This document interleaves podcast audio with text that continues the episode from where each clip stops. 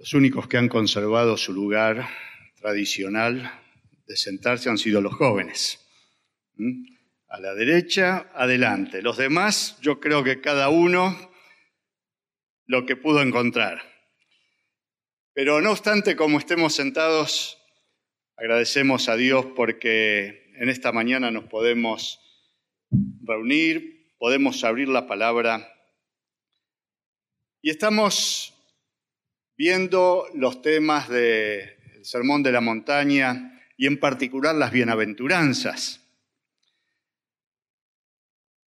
Dice en Mateo 5 que viendo la multitud subió al monte, por eso lo llamamos el Sermón del Monte, y sentándose vinieron a él sus discípulos y abriendo su boca, comenzando a hablar, les enseñaba diciendo, seguramente el contenido de las enseñanzas del Sermón de la Montaña habrán sido expresadas muchas veces a lo largo de los tres años que Jesús estuvo enseñando, porque habrá aprovechado cada uno de los temas conforme a las necesidades del momento. Jesús era una persona experta en saber ver en qué momento decir las cosas que tenía que decir. A veces yo me recrimino a mí mismo diciéndome, no estuviste en ese momento conectado con lo que el otro decía o con lo que el otro pensaba o con lo que el otro necesitaba escuchar, pero Jesús tenía la característica de estar justo en el momento diciendo aquello que se necesitaba. Hoy vamos a ver tres bienaventuranzas y nuestra oración cuando hemos orado por esta reunión y al venir acá, es que sea nuestra necesidad para que podamos nosotros practicar estas enseñanzas. Los versículos 7, 8 y 9 hablan de estas bienaventuranzas. Bienaventurados los misericordiosos, porque ellos alcanzarán misericordia. Bienaventurados los de limpio corazón, porque ellos verán a Dios. Bienaventurados los pacificadores, porque ellos serán llamados hijos de Dios.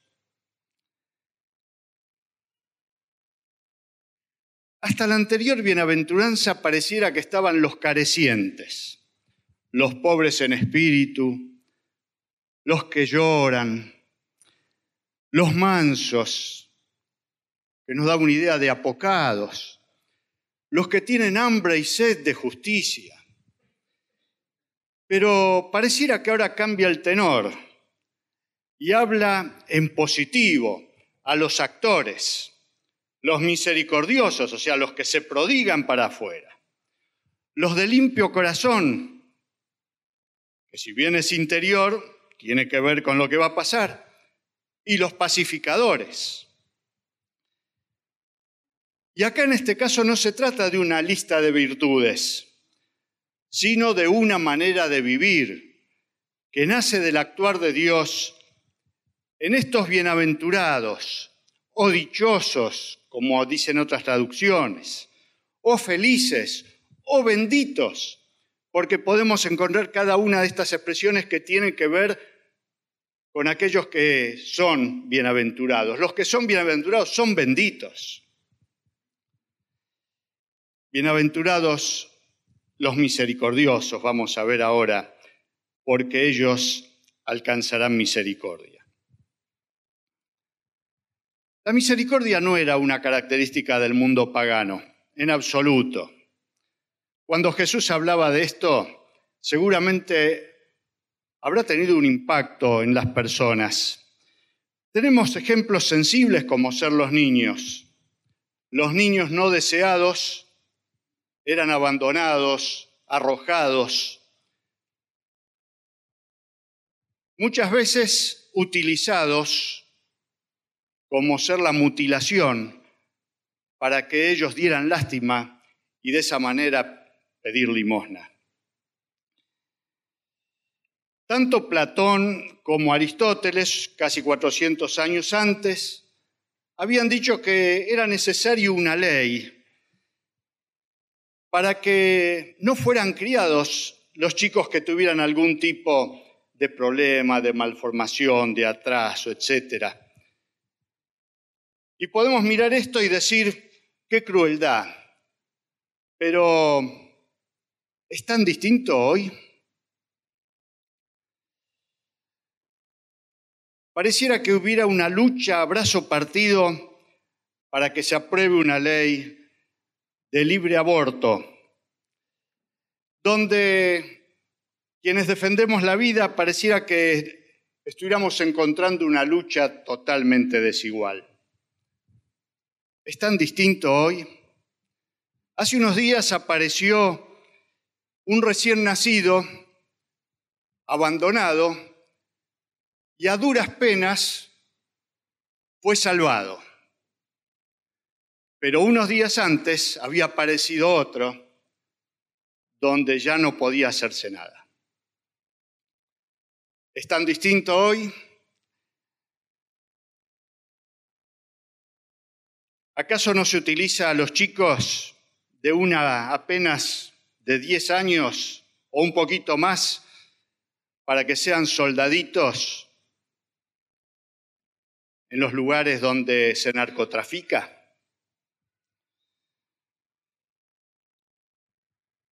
Misericordia es la disposición a compadecerse de los sufrimientos y miserias ajenos. Etimológicamente es tener un corazón solidario que se pone al lado del otro para ayudarlo en su necesidad, en su pena, en su angustia. Se puede manifestar porque alguien es amable hacia ellos, porque trata de asistirlos, pero aparece también en otros planos, en los planos donde puede no verse la cosa cuando se perdona. También es misericordia. Cuando se reconcilia, y también es misericordia. En la Biblia aparece en el Antiguo Testamento unas 150 veces la palabra misericordia y generalmente atribuida a Dios. Algunos versículos voy a leer en este sentido.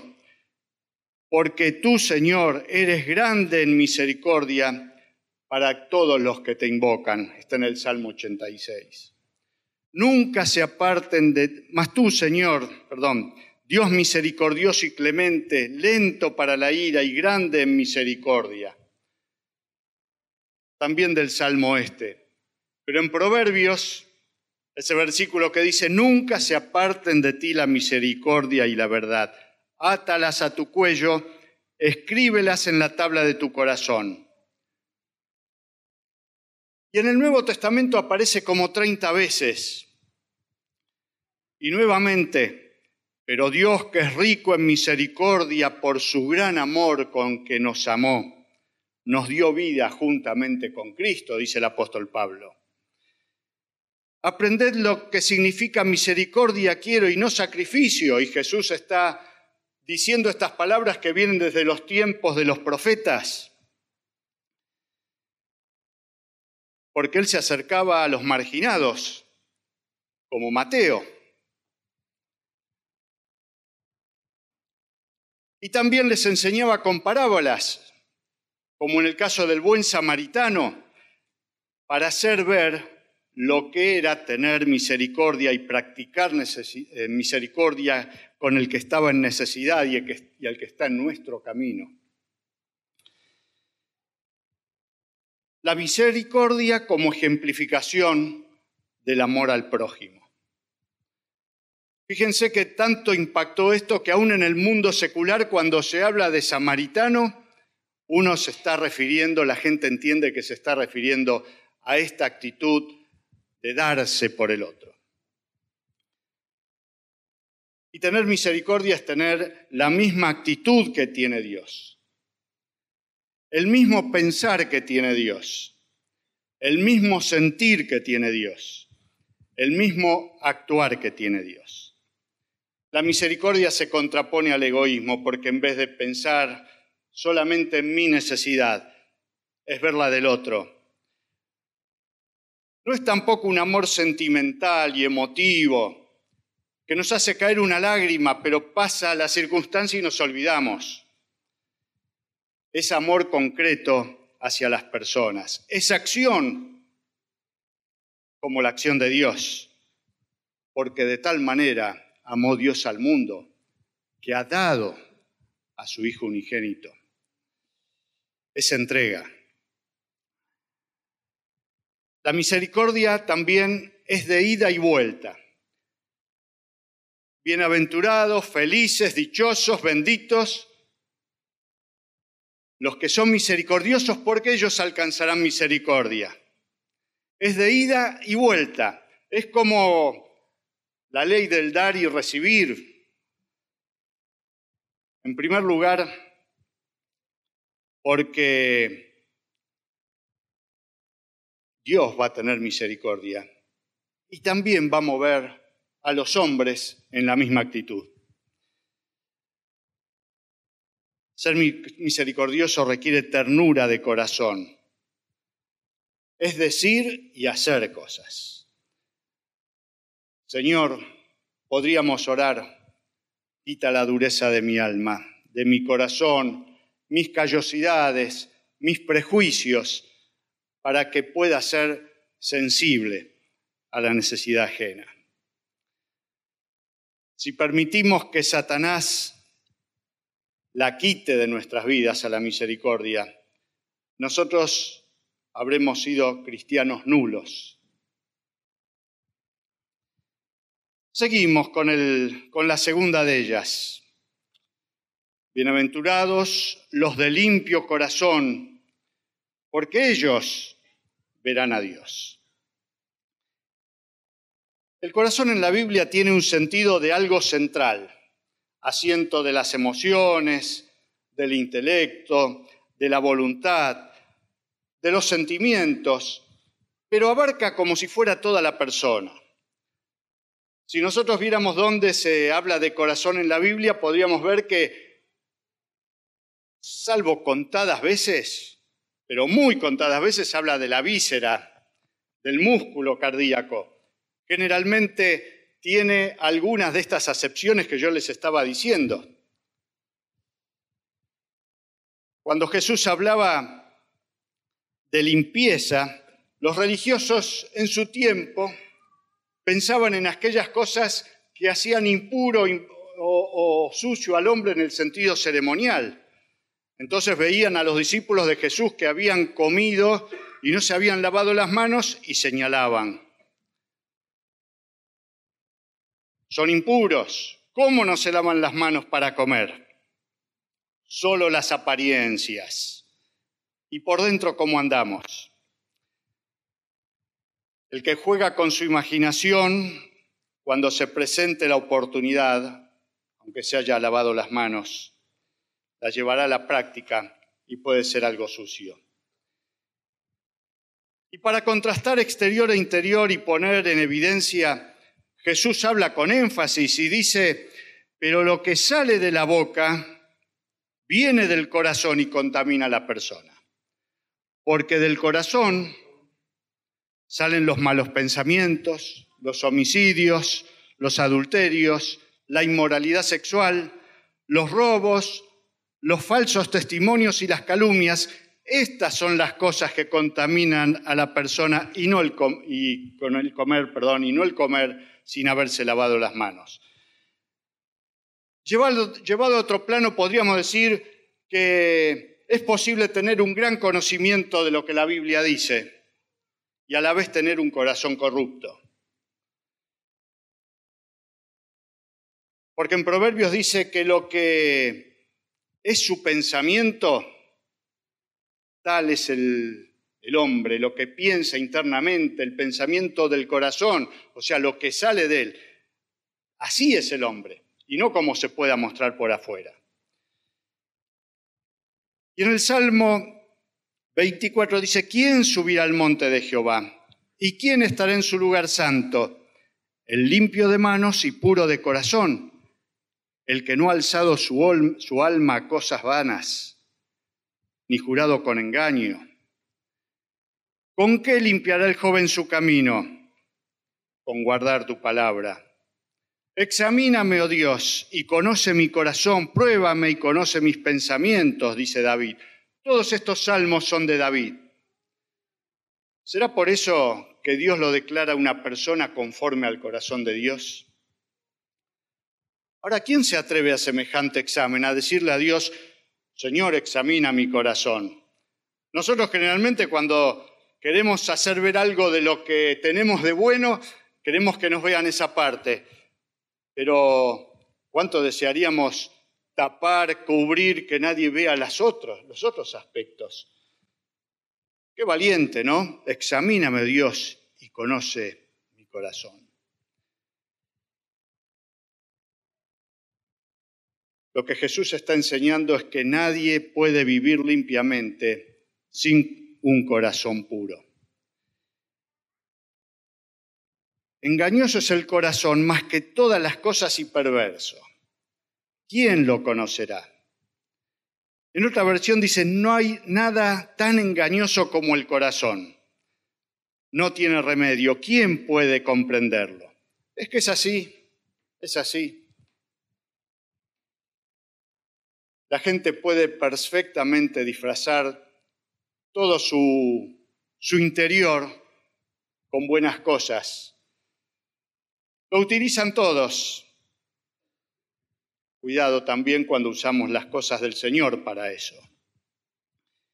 Es imposible vivir limpiamente sin un corazón limpio. No es cuestión también que uno pueda poner buenas intenciones. Y nos podemos preguntar, ¿no será acaso esta la más exigente de todas las bienaventuranzas? La limpieza del corazón es el resultado de un re nacimiento, de un nacer de nuevo, de un milagro, de una nueva creación. Es lo que hace Dios. Dice más a los que le recibieron, a los que creen en su nombre, les dio el derecho de ser hijos de Dios. Estos no nacen de sangre ni de deseos naturales, ni por voluntad humana, sino que nacen de Dios. Jesús se enfrentó a muchas personas con corazones rotos, sucios, pero para ofrecerles un camino de cambio. Se enfrentó a la mujer samaritana con una vida promiscua, donde los otros podían ver lo que ella era. Y cuando quiso desviar la conversación, Jesús le dijo, mirá, yo sé cómo viene la cosa. Cinco maridos tuviste y con el que estás ahora tampoco es tu marido. Señor, ¿cómo sabes tantas cosas? ¿Cómo sabes? ¿Eres profeta? Se acercó a María Magdalena, que estaba esclavizada por Satanás y tenía posesión demoníaca para liberarla. Se acercó a Saqueo, un enriquecido por aprovecharse de los demás. Y a todos les ofreció un corazón limpio. Bienaventurados los de limpio corazón porque ellos verán a Dios. Ahora si no, ¿verán a Dios? Crea en mí un corazón limpio y renueva, renueva un espíritu recto dentro de mí. Vamos al tercero de los párrafos de esta mañana. Bienaventurados los pacificadores, porque ellos serán llamados hijos de Dios. El sufijo dor, dora, tort en algunos casos, indica un agente de acción. Puede derivar de un verbo o de un sustantivo. Si nosotros decimos canto, podemos hablar de un cantor o una cantora. Si hablamos de maquillar, vamos a hablar de una maquilladora. Si hablamos de leña, podemos hablar de un leñador. Si hablamos de pelea, de un peleador. Y acá, en este caso, el que ejecuta la acción de pacificar es el pacificador. Y tiene mucho peso esta palabra, porque no es solamente el que dice que bueno vivir tranquilos, porque pacificador puede tener, ser pacífico puede hablar de dos tipos de personas. Una persona pasiva, aquella que quiere estar tranquila, mantener la paz, pero también el activo, el que es pacificador, el que la hace, el que la promueve, el que la construye, que hace de ellos su actividad y su servicio. Y para esto se tiene que jugar, porque es ser antagónico a la naturaleza humana, es lidiar con conflictos, con rivalidades. Y desde Caín y Abel los hay.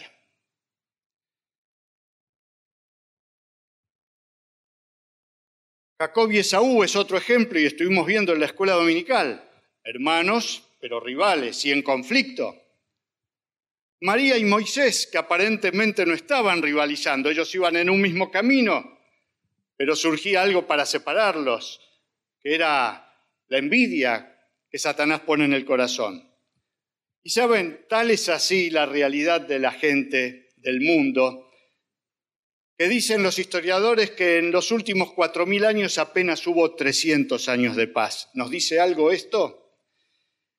Es tan fuerte que paradójicamente los inventos que han venido para poder nosotros vivir mejor en estos tiempos, decía paradójicamente, han venido de aquellos que tenían que ver con los enfrentamientos humanos y de la guerra.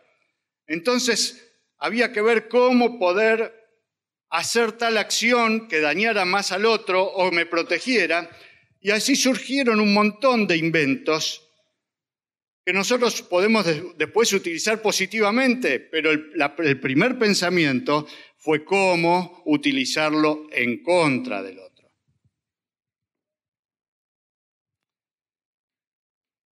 radar, GPS. Hasta Leonardo da Vinci había pensado en máquinas que tuvieran que ver con, con la guerra. No conocieron caminos de paz, ni hay justicia en sus caminos, dice el profeta Isaías. Sus veredas son torcidas. Cualquiera que por ellos fuere, no conocerá paz. Están los que siembran discordia. Y Dios tiene algo muy fuerte en contra de eso. En Proverbios capítulo 6 hay un párrafo que dice que hay seis cosas que el Señor aborrece, aborrece y hay siete que le son detestables. Es una expresión hebraica esa, donde pone seis y cuando habla de siete es como que esto completó el vaso. Los ojos que se enaltecen, la lengua mentirosa, las manos que derraman sangre inocente, el corazón que hace planes perversos, los pies que corren presurosos a hacer lo malo, el falso testigo que esparce mentiras y el que siembra discordia entre hermanos. El séptimo que es como que rebalsó el vaso. Son semillas de maldad, todas cosas que traen intranquilidad, dolor, polémica, sufrimiento, es fruto de lo que en el Nuevo Testamento dice de la carne, del dejar obrar a la naturaleza humana, el dejar que Satanás lo utilice a uno para estas cosas. El apóstol Pablo lo dice así, manifiestas son las obras de la carne, enemistades, pleitos, celos, iras, contiendas, disensiones, envidias, homicidios, antítesis de la paz podemos en cada una de estas siete cosas encontrar dónde enraizarlo. Ahora bien, pacíficos o pacificadores. Es bueno ser pacífico, pero siempre puede ser, o muchas veces puede ser una evasión. Yo no me meto, yo me borro, que se arreglen. No producen enfrentamientos, pero tampoco ninguna solución. Los bienaventurados no son los pacíficos, son los pacificadores, los que hacen la paz. El pacificador se tiene que enfrentar a situaciones, a dificultades, a encontrarse ante cosas desagradables, a ser incomprendido, a ser el objeto del rechazo de los semejantes. ¿Para qué me metí? puede uno decir. Cuidado, pacificador o comedido. Algunos se meten donde no deben, con las herramientas que no, que no tienen. El pacificador es la persona que lleva semillas de paz. Y si las otras eran semillas de maldad, también se pueden contraponer con el trabajo del pacificador. Si nosotros hablamos de los ojos que se enaltecen, tenemos que ir con humildad. Si pensamos en la, lengua mentirosa, nosotros no podemos pacificar sin ir con la verdad. Si pensamos las manos que derraman sangre inocente, tenemos que ir con manos que curen heridas. Si el corazón de planes perversos, planificar en la voluntad de Dios. Si los pies que corren a hacer lo malo, los pies dispuestos a llevar paz a los corazones. El profeta dice, qué hermosos son los pies sobre los montes que anuncian la paz. Ahora saben, los pies que van por los montes no son pies descansados, porque tienen que ir por un camino escarpado, un camino que tiene sus dificultades, donde tiene que saltar situaciones de dificultad. No es el camino fácil, pero es el camino dispuesto. El falso testigo que esparce mentiras, el, pacificador tiene que descubrir la verdad. El que siembra discordia entre hermanos tiene que procurar la paz entre ellos. El pacificador tiene que tener paz en su bagaje espiritual que es fruto del Espíritu Santo. El obrar del Espíritu hace una obra de identidad con Dios.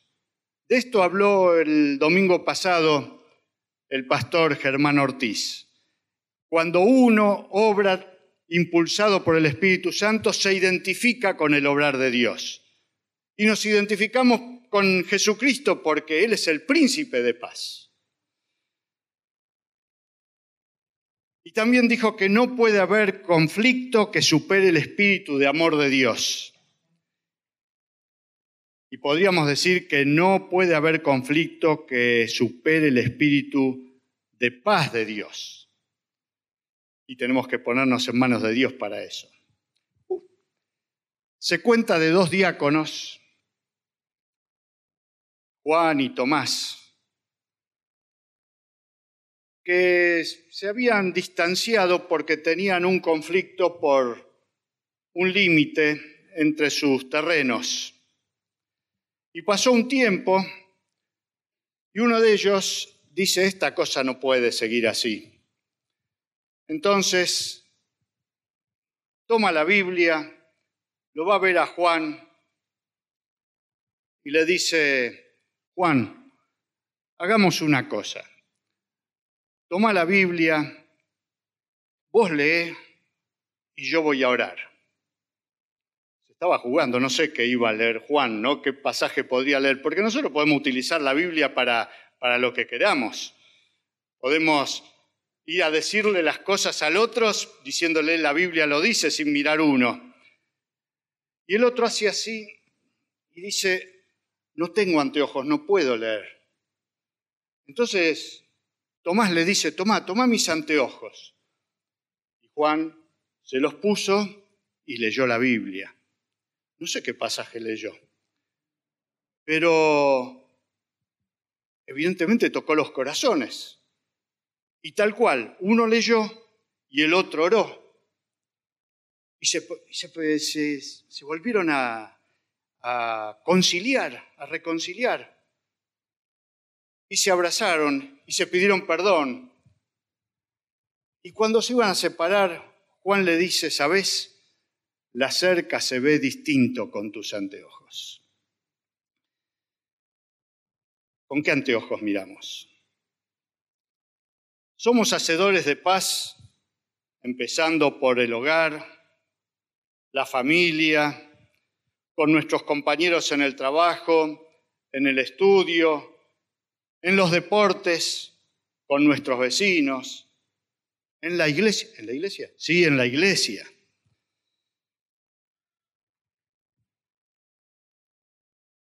Dice Hebreos 12, 14, procuren estar en paz con todos y llevar una vida santa, consagrada, pues sin la santidad nadie podrá ver al Señor. El apóstol Pablo dice en Romanos 14, porque el reino de Dios no es cuestión de comida o bebida, sino de justicia, paz y gozo en el Espíritu Santo. Por lo tanto, esforcémonos, por promover todo lo que conduzca a la paz y la mutua edificación. Cuando dice que no es cuestión de comida o bebida, no son cosas comunes de todos los días, eh, aquellas cosas simples. Está diciendo de las cosas más profundas. El reino de Dios tiene que ver con las cosas que tienen que ver con cosas de peso, justicia, paz, gozo en el Espíritu Santo. ¿No les suena fruto del Espíritu Santo? Romanos 12, 18, hasta donde dependa de ustedes hagan todo cuanto puedan para vivir en paz. Saben, como nosotros no podemos doblegar la voluntad ajena, hay un límite, está el límite del otro. Juan pudo haber dicho, no leo nada la Biblia, esto, vos tenés la culpa del límite, esto por el cual nos estamos peleando, andate, yo no quiero hablar más nada con vos. pero cuando depende de la buena voluntad de los dos, por supuesto que la paz se construye. Jesús dijo, la paz os dejo, mi paz os doy. Yo no la doy como da el mundo, con intereses, con zancadillas, enajenados de la realidad y hablando como si fuera poesía cuando hay que hacer cosas concretas.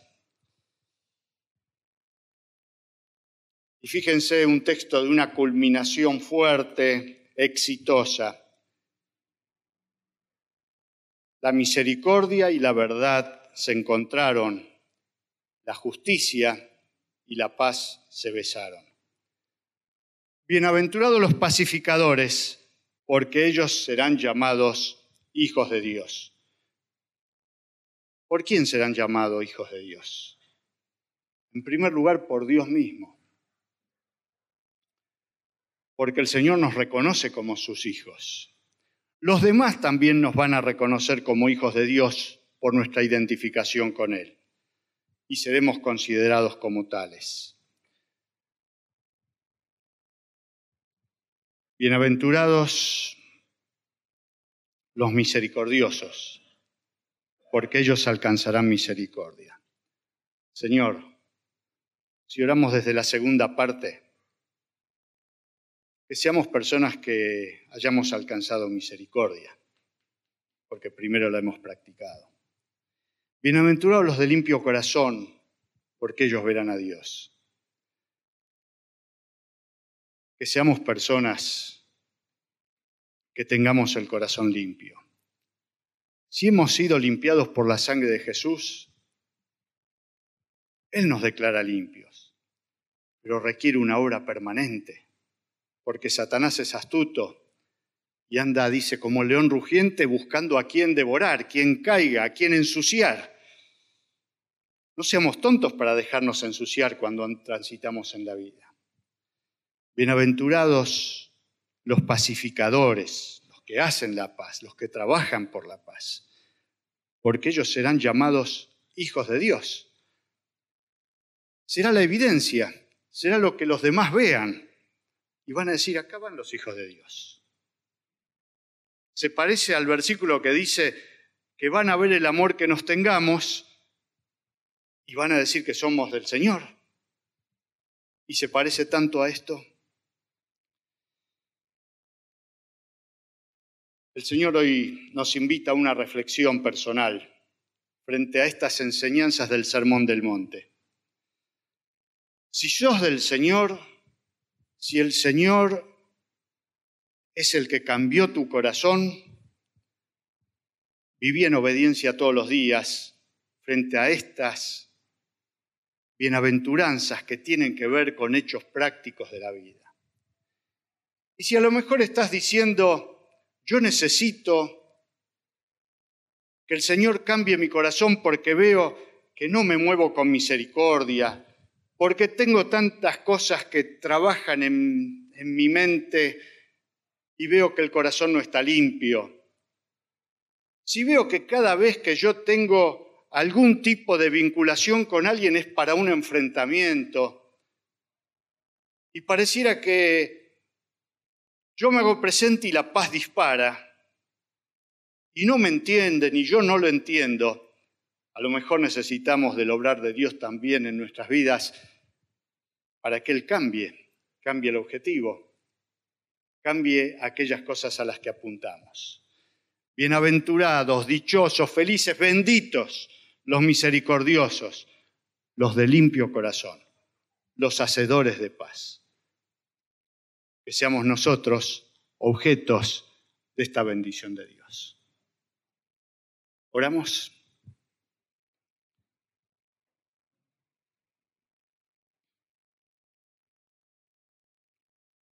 Señor, nos ponemos delante de ti en esta mañana y a lo mejor miramos estas bienaventuranzas y decís, Señor, sos demasiado exigente. ¿Cómo voy a hacer esto? No puedo, no llego. No está a mi alcance. Fallo siempre. Señor, venimos a ti porque eres el Dios de la misericordia. Porque eres el Dios que dio a Jesucristo para que por su sangre limpiara nuestros corazones. Porque eres el Dios que pone en nosotros el deseo de hacer la paz y nos remuerde la conciencia cuando no la estamos logrando o en vez de hacer la paz sembramos alguna semilla, alguna semilla de, de incomprensión, alguna semilla de rencor, alguna semilla donde pensamos en cómo vengarnos. Señor, trabaja en nuestros corazones. Lo necesitamos. Venimos con esta apetencia delante de ti. Venimos como los pobres en espíritu.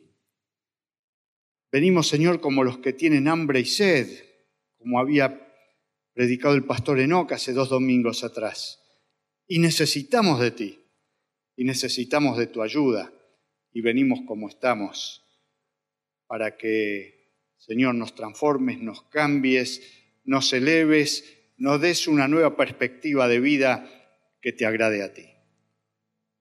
Lo pedimos con corazones contritos y lo hacemos en el nombre de Jesús, el príncipe de paz.